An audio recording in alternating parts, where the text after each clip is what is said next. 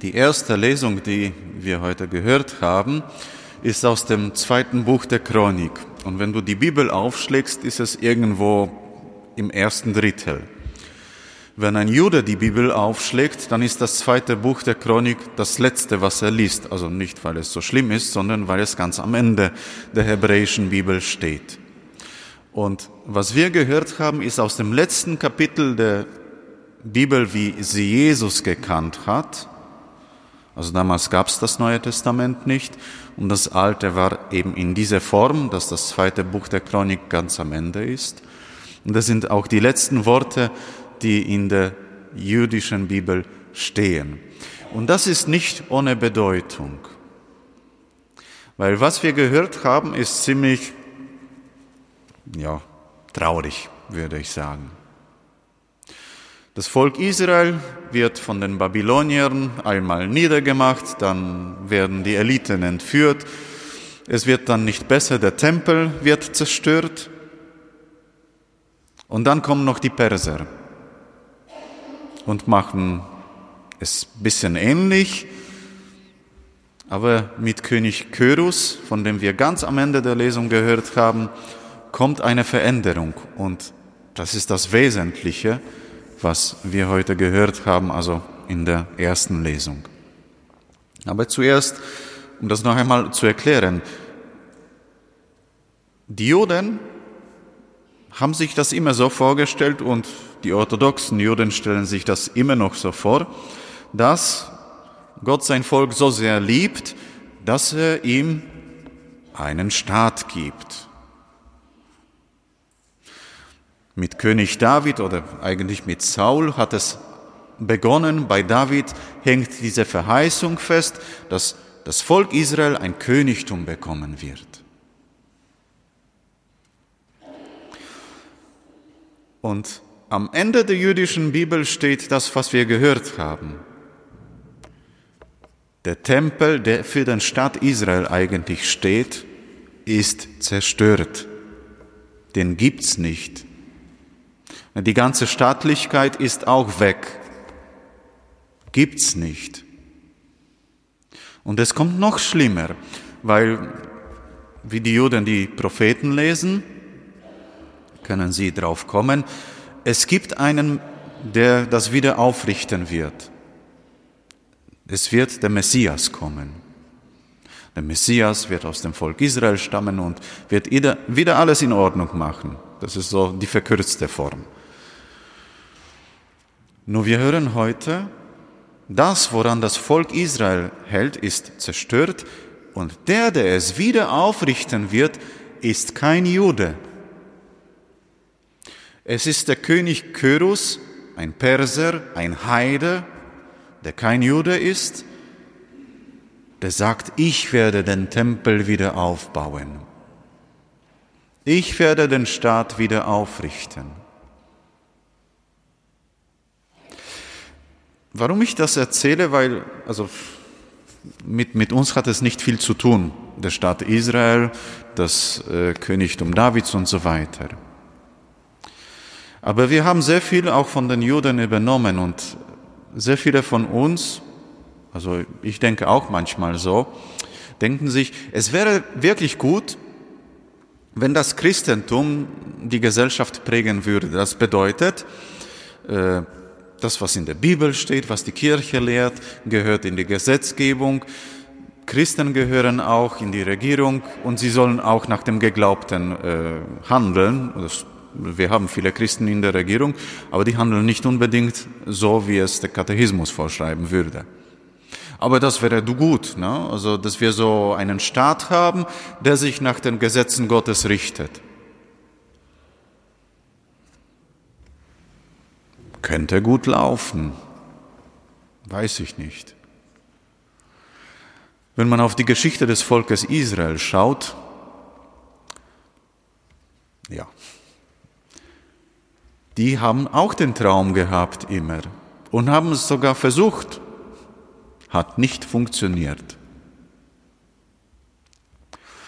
Und Gott lässt das auch zu, dass dieser Tempel zerstört wird und das davidische, davidische Königtum, also der Staat Israel. Es wird zerstört. Gott lässt es locker zu. Weil das nicht das ist, was für das Volk Gottes wesentlich ist.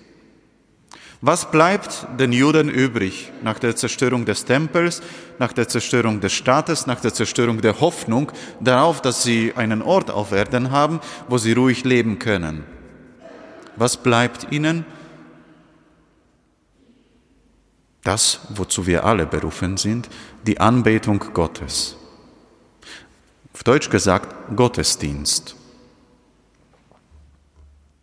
Und es geht nicht jetzt, also wir sind auch das Volk Gottes, das neue Volk Gottes, von dem das Neue Testament spricht. Und deswegen sind, sieht unsere Bibel ein bisschen anders aus als die der Juden. Also wir haben alles drinnen, was sie auch haben. Wir haben noch mehr drinnen. Und die Bücher sind umgestellt. Das hat gute Gründe. Aber wenn jemand mehr dazu wissen will, kann man ein bisschen äh, Bibelwissenschaft nachlesen, warum das so ist. Das ist nicht so kompliziert, hat aber gute Gründe.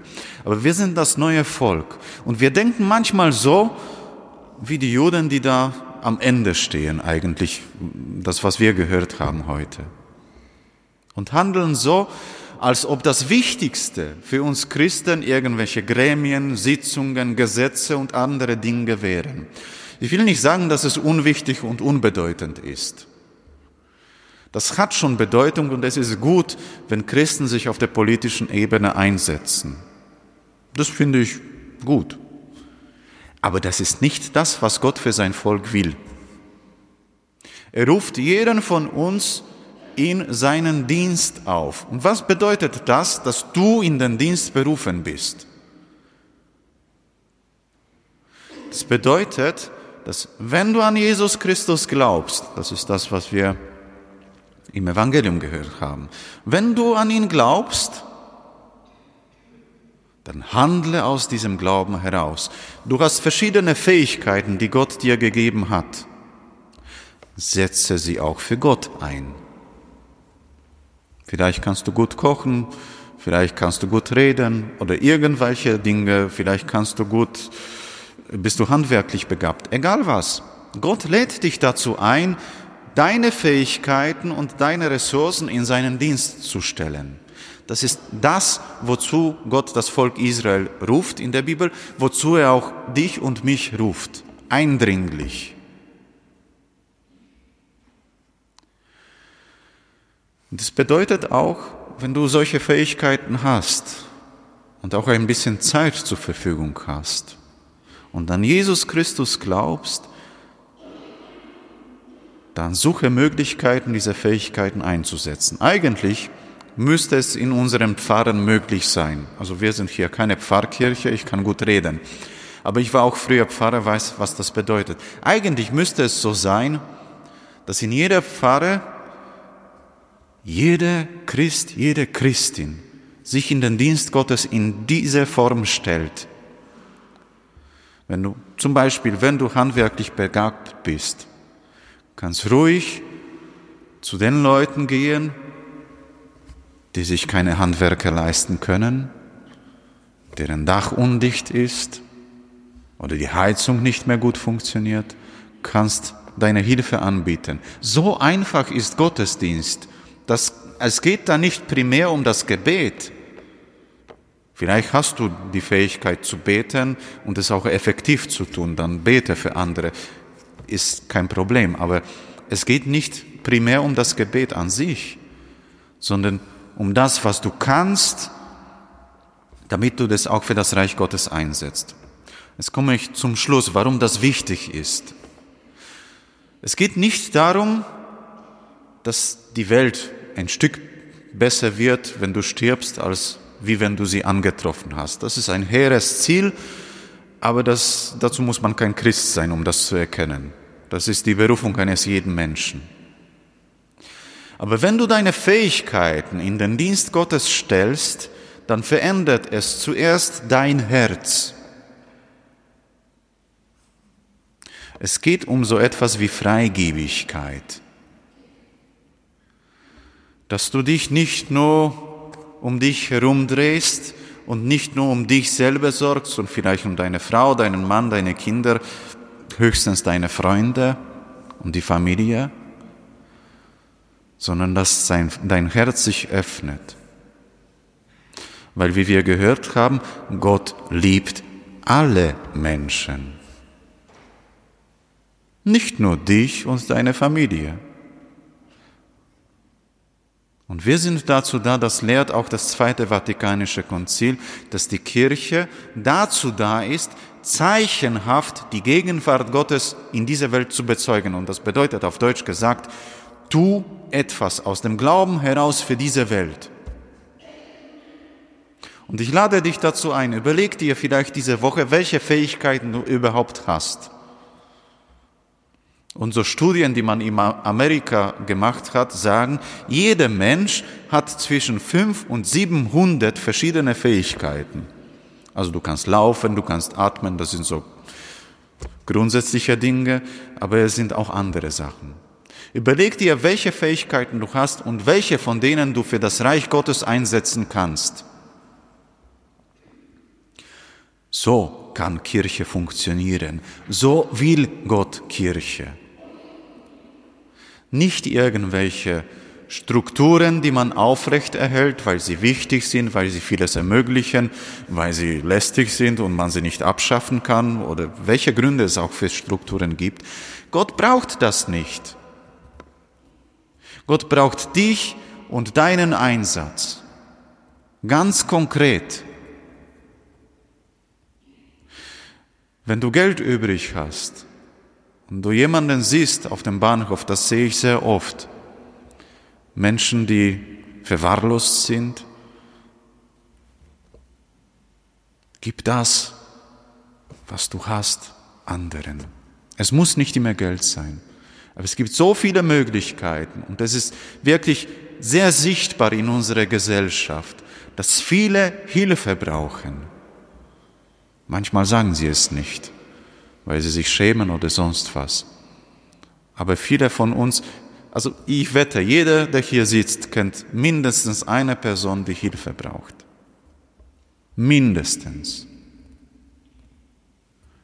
Und Gott ruft mich und dich dazu auf, diesen Menschen zu helfen, mit deinen Fähigkeiten.